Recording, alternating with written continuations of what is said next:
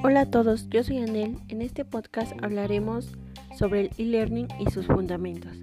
Con e-learning nos estamos refiriendo a aprendizaje mediante medios electrónicos, ya sea internet, intranet, extranet, satélite, cinta de audio video, televisión interactiva, CD-ROOM, DVD, móvil, etc.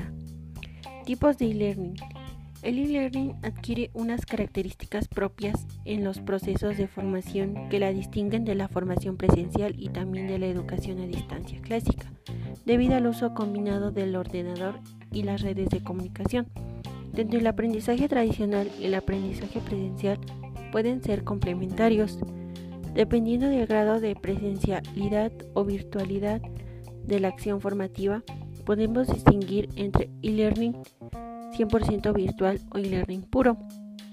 Es el proceso de enseñanza-aprendizaje se lleva a cabo 100% a través de Internet. Mixto o blender learning. La enseñanza se divide en un porcentaje online y otro presencial de apoyo. Solo se utiliza Internet como apoyo a cursos presenciales tradicionales.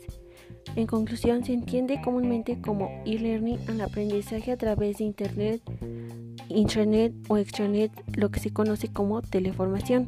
Gracias por haberme escuchado. Espero este podcast haya sido de tu agrado y utilidad.